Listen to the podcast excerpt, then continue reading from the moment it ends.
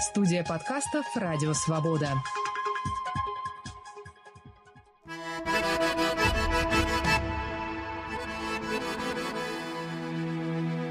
Салам алейкум! Здравствуйте! Вы слушаете очередной выпуск программы «Хроника Кавказа». В студии «Радио Свободы» Мэльбек Очагаев. Мой собеседник – доктор исторических наук, ведущий научный сотрудник Северо-Осетинского института гуманитарных и социальных исследований Исламбек Марзоев.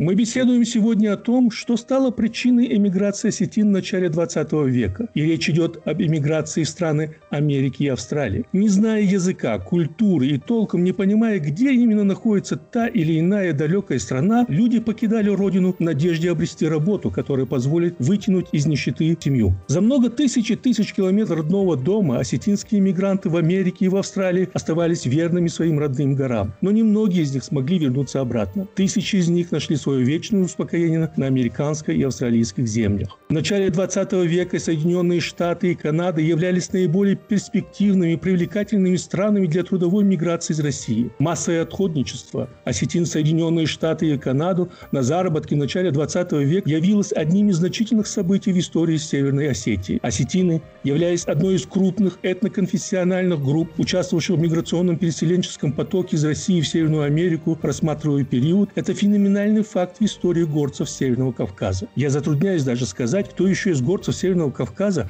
так массово мог себе позволить выезжать в столь далекие страны в начале 20 века. Обычным маршрутом для горцев оставалось на протяжении полувека это миграция в Османскую империю. Но и то туда могли переселиться не в поисках добычи денег, а по политическим или религиозным соображениям. Но говоря об иммиграции осетин в начале 20 века, мы имеем дело с экономической составляющей, и в этом интерес к этой миграции. Уважаемый Исламбек, после После мухаджирства осетин во второй половине XIX века в Османскую империю неожиданно, неожиданно для сегодня изучающих э, этот регион, этот период, среди осетин начинается новое направление миграции, на этот раз далекая Америка. Э, что послужило причиной выбора столь отдаленной части света? Ведь даже сегодня, в 21 веке, сама поездка в эту страну, скажем, Соединенные Штаты Америки, не говоря уже Австралии, это даже сегодня накладно. Это реализовать, скажем, скажем так, для жителей Северного Кавказа. Но мы говорим о начале 20 века, когда туда хлынули не десятки, не сотни, а в общей сложности получается, что тысячи людей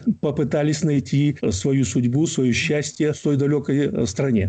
Добрый день, я приветствую слушателей. На самом деле, начало 20 века для Осетии ознаменовано массовым миграционным процессом, связанным с выездом осетин за пределы Российской империи. И основной поток мигрантов на самом деле был направлен именно в страны Северной Америки, Канаду и США. Ну, помимо этого, выезжали также и в европейские страны, в Австралию, в Маньчжурию. И вот э, если для других этнических групп населения Российской империи иммиграция носила преимущество этнический характер и политический, это как э, евреи и немцы выезжали, то для осетин она имела сугубо экономические и социальные причины. Основным мотивом э, иммигрантов из Осетии чаще всего была возможность накопить капитал и позволить решить свои финансовые проблемы и укрепить материальное благополучие своей семьи. Они стремились э, все-таки вернуться, но были среди них и те, кто стремился остаться в новой стране, интегрироваться в новый э, социум. Можно сказать, что это было многоэтапное явление, бытовавшее в различных формах, от сезонных заработков до многолетнего пребывания за пределами Российской империи.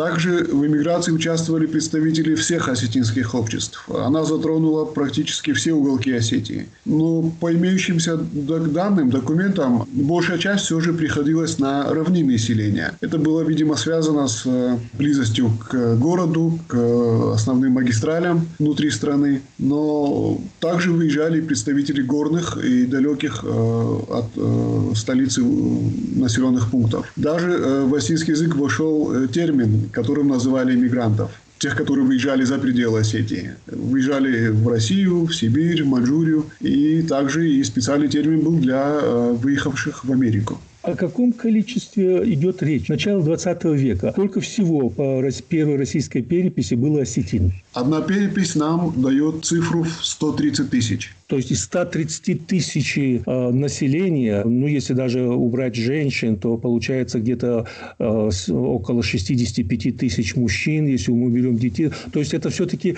активная часть населения. Несколько тысяч здоровых мужчин, которые уезжают за несколько тысяч километров. Это все-таки очень ощутимо, э, по-моему, для такого населения. По некоторым данным, выехало около 12% э, населения Осетии того времени. И выезжали в основном, э, на самом деле, э, молодые люди, 20-30 лет. В среднем их возраст был. Это была самая э, работоспособная часть населения региона. Для осетин, для Осетии это очень существенная цифра. 12% это все-таки колоссально. Это огромная цифра. Да. Это огромная цифра. И с учетом того, что они все вернулись, это большой э, урон генофонду, я бы так сказал демографическом отношении, конечно, это очень сильно должно было повлиять. Просто это все-таки колоссальная цифра. А Исламбек, а с чего началось? Когда вы заметили вот такой интересный факт в истории Осетии, Сетин, что люди уезжали на заработок? Ну, в архиве есть документы, касающиеся мигрантов. И обратили внимание на масштабы, на количество выезжавших э, осетин того времени. На самом деле это феноменально, потому что, исследуя документы, осетин, которые уже побывали в, в Канаде, в Соединенных Штатах. А, там списки по России. И мы оттуда выбирали тех, которые имеют отношение к Осетии. И было наглядно видно, что ни один кавказский народ в таком количестве там представлен не был. Это было свойственно, похоже, только для Северной Осетии. А почему? Почему? С чем это было связано все-таки? Вот как раз вы очень хорошо заметили, что в отношении других кавказских народов это не свойственно. Да, я вообще не знаю ни одного кавказского народа, который был бы так э, организованно выезжал в страны Америки. То есть это очень странно. Ну, кроме армян, которые вынуждены были выезжать в страны Европы, скажем так так во Францию чаще всего. Попадались э, ингуши, попадались балкарцы, но это было вот единично. А может быть, это было связано еще с, с организацией. Это было связано, скорее всего, с организацией. То есть, э, проезд до Америки стоил э, порядка 200 рублей. Э, еще около 100 рублей необходимо было иметь при себе преступлений на американский берег. Сумма была не маленькая, те, кто не имел в наличии таких денег, они нередко обращались за кредитом банк, либо занимали ее у родственников. Но в оформлении документов и сопровождении до границы, а иногда и до самого места назначения, помогали специальные агенты-вербовщики, которые владели иностранными языками. А среди этих вербовщиков были также и осетины.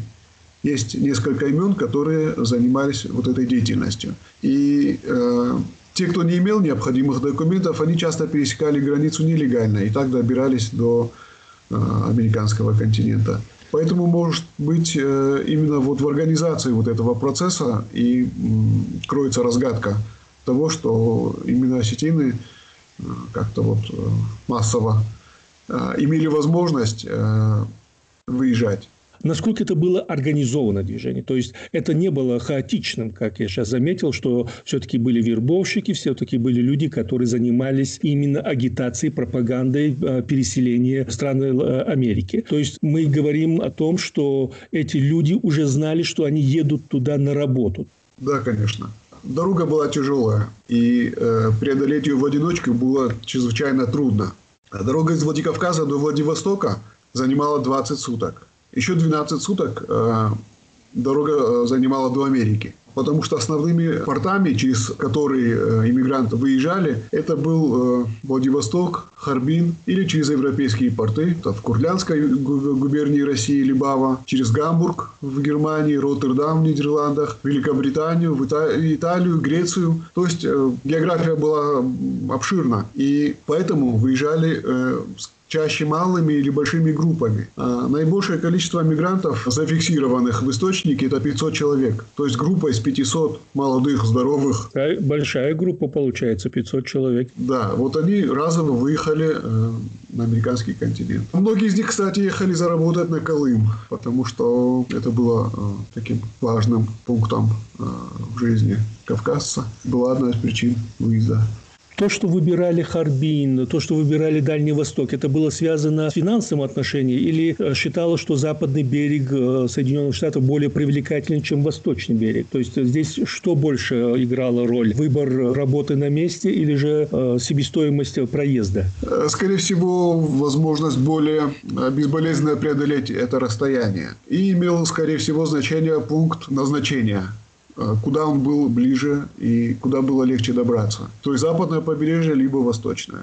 Э, я видел в вашей э, книге, что вы даете карту, и как раз-таки западное побережье, по-моему, больше было охвачено, да, осетинскими иммигрантами. Калифорния, штат Вашингтон, Орегон. Поначалу, поначалу, да. Но мы недавно, ну как, года два назад выпустили тоже небольшую книгу относительно захоронения осетин на территории Соединенных Штатов. И там э, порядка 22 штатах, э, штатов э, находятся захоронения вот этих вот э, мигрантов осетин, которые выезжали туда до, до Первой мировой войны в начале 20 века. В списках э, «Титаника» я видел э, тоже одного осетина, э, Кучиев, то есть человек, то есть, но, видимо, он был, наверное, все-таки не очень бедный, раз мог себе позвонить билет на «Титаник» взять. Но он, по-моему, из числа тех, кто и выжил, кажется. Вы можете что-то сказать о нем, что он собой представлял, э, этот пассажир? Он единственный, который указан как Северный Кавказ, э, Северный Кавказ Российской империи. Всего было два российских пассажира. Один был Дэвид э, Лившин, и второй – это Кучиев. Вы знаете, мой соавтор вот этой монографии о захоронениях Марина Плиева, она развенчала вот этот миф, потому что на самом деле Кучиев был среди иммигрантов, но он был на другом корабле, ага. который тоже потерпел крушение. Он выжил в этом э, корабле крушений, э, прожил достаточно в Осетии уже, вернувшись. Э, ну, в списках «Титаника» его не было. Да, там просто путаница произошла, как бы и э, в одно и то же время практически э, очень похожая ситуация, но был другой корабль. Потому что все-таки билет на «Титаник», наверное, был далеко не э, из дешевых. Возможно, да. Вряд ли мог кто-то себе позволить из нашего региона в тот период на первый же рейс брать... Тем э, более выжить, когда мы знаем, как, э, как они спас... были спасаемы. Да.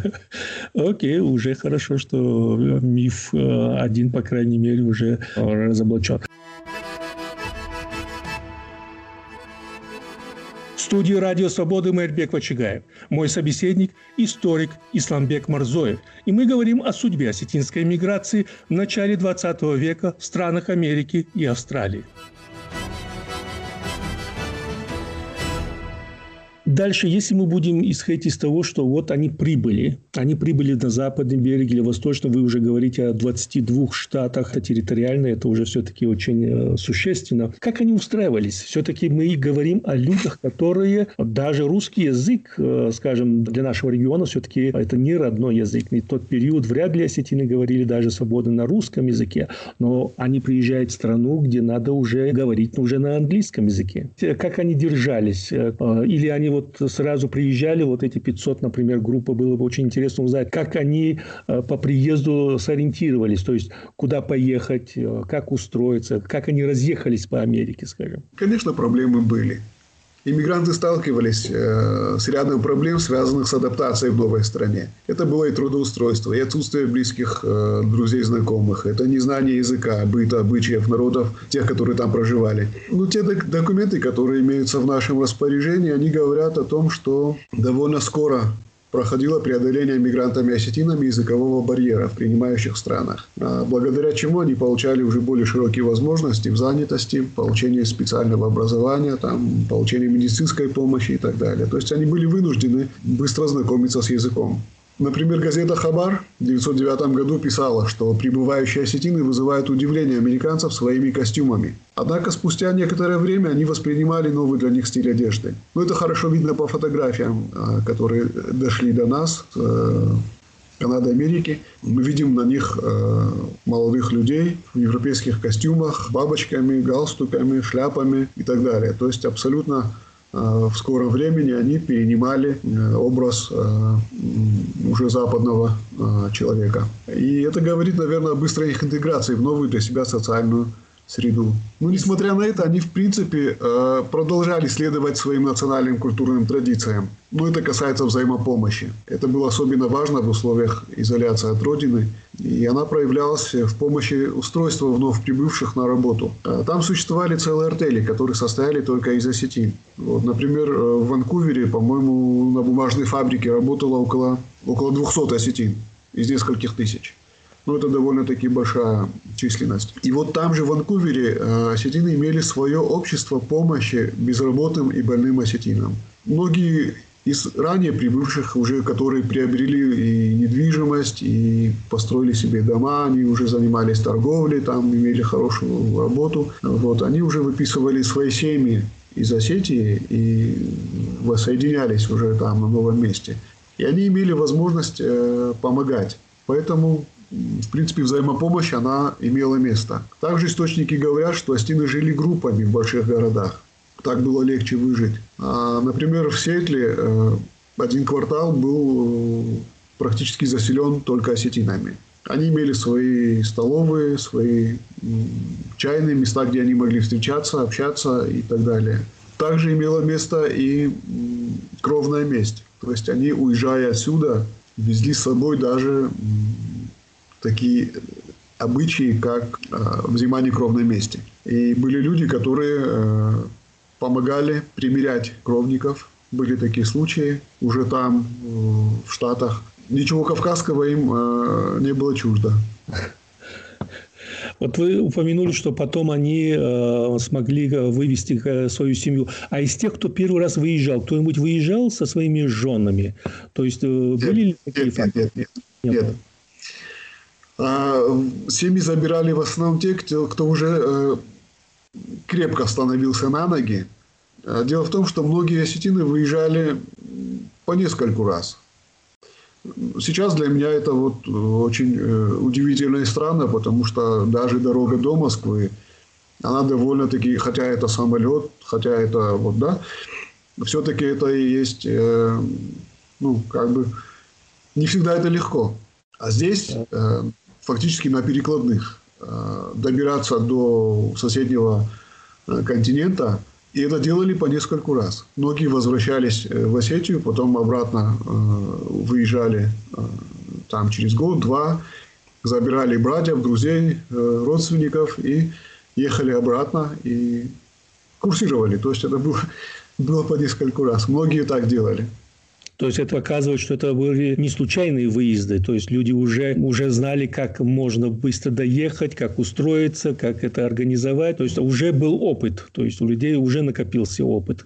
Да, и помогали другим. А какими цифрами мы можем сегодня апеллировать, когда мы говорим об эмиграции осетин в Америку? То есть на сегодня, после, после того, как вы уже издали книгу, наверное, у вас появились и какие-то новые данные. Есть ли какие-то эти цифры изменились с того момента, как вы опубликовали монографию несколько лет назад? Нет, я больше к этой теме так э, конкретно не обращался. Но тот источник, к которому я, к которому я апеллирую, это 15 тысяч человек, не менее 15 тысяч, которая составляла вот эти 12% населения. Это на, на, на 1913 год. Да, но здесь надо учитывать еще и тот момент, что люди, которые выезжали, при оформлении документов, они использовали несколько разновидностей своих э, имен. То есть это могло быть имя данное при рождении, имя данное указанное в паспорте, смерти, имя э, крещенное, если это был православный, или домашнее имя, которое также отличалось от э, всех остальных других. Также использовали и имена, которые они принимали э, уже на, на новом месте.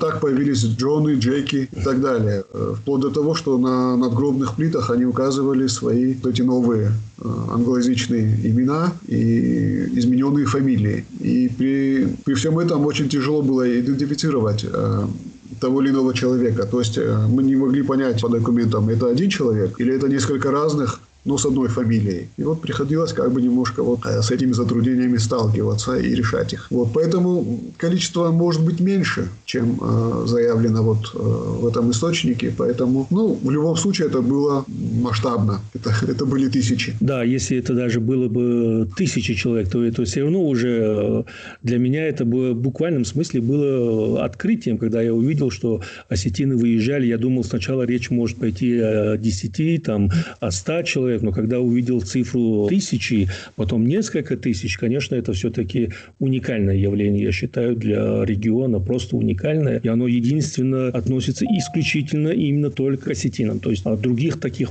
такого рода примеров выезда, массового выезда, конечно, в Америку наблюдать, по крайней мере, на сегодняшний день не приходилось вообще. Вот вы упомянули, что выезжали христиане, которые именно брали, именно связано с православным, значит, выезжали и мусульмане. Тогда как им удавалось на месте, скажем, не сосуществовать, а все-таки мусульманское население даже для того периода это все-таки редкое явление для Соединенных Штатов. Известны ли какие-то случаи, что в итоге э, менялась религия, похороны или, скажем, могилы больше уже носят, скажем так, христианский характер, а хотя понятно, что по имени, например, это может быть именно потомок семьи мусульманина, осетина имеется в виду. Да.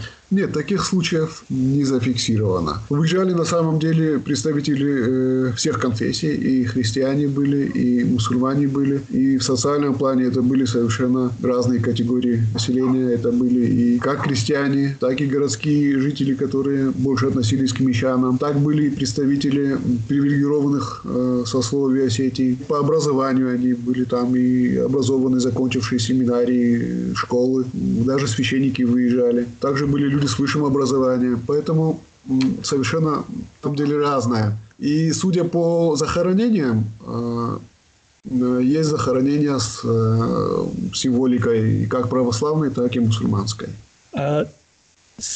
Потомки, потомки тех, кто переселился, кто уехал в те годы, а, они сегодня продолжают э, знакомиться с Осетией, интересоваться Осетией? Они знают свое происхождение? Или все-таки это уже ушло на второй план, и они, зная, что они осетины, но сегодня они больше себя ощущают и живут именно как американцы, как это происходило и в Европе, между прочим? Насчет связей э, скажу, что до начала э, Второй мировой войны связь э, была более тесная. Вплоть до того, что из Америки э, осетины прислали помощь и сиротам, учащимся школ Северной Осетии. И даже общество было в США, которое организовали иммигранты из Осетии. Оно называлось «Общество помощи сиротам Северной Осетии». Также прислались деньги на оборону СССР и так далее. То есть, э, контакты были. Ну, ввиду того, что много лет железный занавес разделял страны. Конечно же, эти контакты, они э, у многих не сохранились. И сейчас, когда есть уже более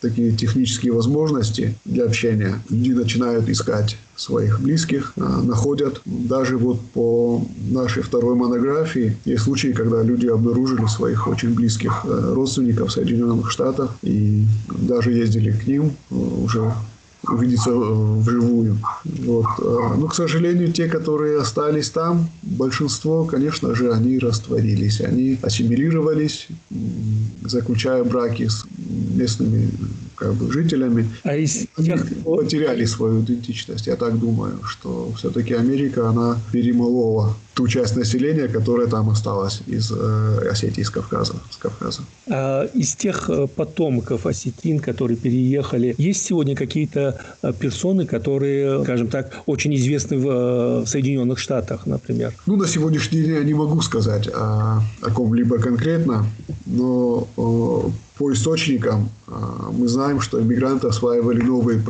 профессии для них. Это были строители, железнодорожные рабочие, а, шофера, слесаря и так далее. А известны случаи получения высшего образования теми э, иммигрантами, которые выехали. Например, э, в США был Георгий Таволов, который стал авиаконструктором. Было известно имя Хаджимара Таласова, который получил высшее юридическое образование и стал адвокатом. А, были люди, которые закончили технические институты и стали инженерами, а, механиками и так далее. А, кстати, был такой момент, когда источники также они говорят о том, что осетины неохотно шли работать в область сельского хозяйства. То есть для них это, для них это было, видимо, тяжело. Ясно. Если мы коснемся Австралии, потому что эмиграция была не столь значительна, как э, в Канаду и США, но все-таки Австралия тоже упоминается в вашей монографии. О каком количестве говори, мы можем говорить, э, имея в виду Австралию? О каком количестве осетин, которые переселились туда. И чем их отличие от тех, которые переселились в Соединенные Штаты? Почему они выбрали еще более дальний континент, скажем? В чем была причина? Ну, в Австралию также попадали э, по экономическим соображениям. Скорее всего, это были переселенцы из э, Китая, Манчжурии, с территории Манчжурии, которые, ну, это как бы территориально более близкая, близкая область э, страны, откуда можно было попасть туда. Вот. Но очень мало документов, сохранившихся а, об этих переселенцах. И мы можем только говорить о тех, которые служили в э, армии э, Австралии, так называемый Анзаки. И это австралийский новозеландский армейский корпус. И вот те, которые служили в этом воинском формировании, они как-то вот и попали в статистику.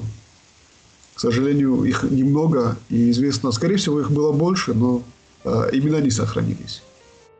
Дореволюционную миграцию обычно принято делить на четыре типологические группы – экономическую, религиозную, еврейскую и политическую. Самой массовой была из них экономическая, или, как ее называли иначе, трудовая эмиграция. Осетины иммигранты-отходники входили как раз-таки в первую группу.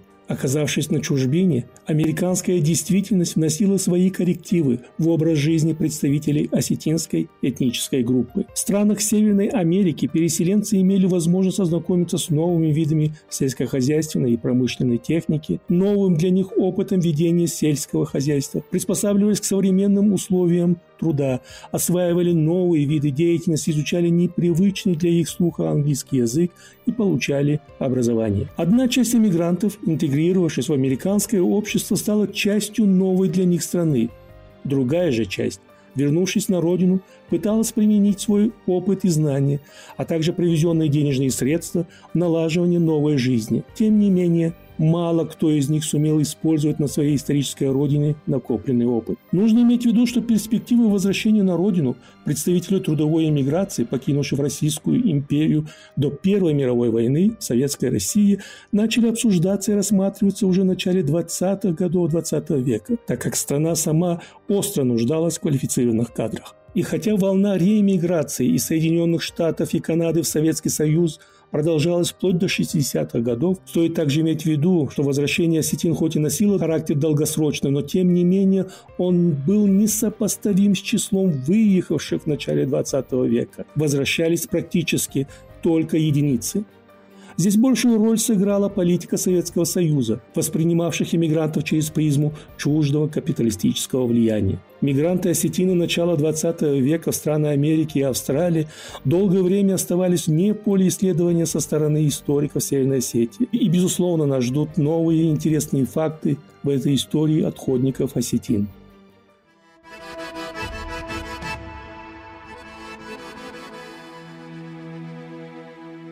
Гостем очередного выпуска программы «Хроника Кавказа» был доктор исторических наук, ведущий научный сотрудник Северо-Осетинского института гуманитарных и социальных исследований Исламбек Марзоев. В студии «Радио Свободы» Мэрбек Вачигаев. Мы беседовали о феноменальном факте отходничества осетин в Америку, о судьбе осетинской трудовой эмиграции в начале 20 века в страны Америки и Австралии.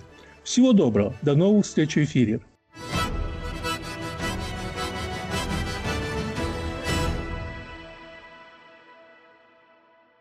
Все, что происходит в жизни каждого, связано с правами и свободами. Право на выбор, право на жизнь и здоровье, право на самовыражение и многое другое. «Человек имеет право» – это подкаст, который ведем мы, судебные обозреватели «Радио Свобода» Марьяна Тарачешникова и Наталья Джампаладова.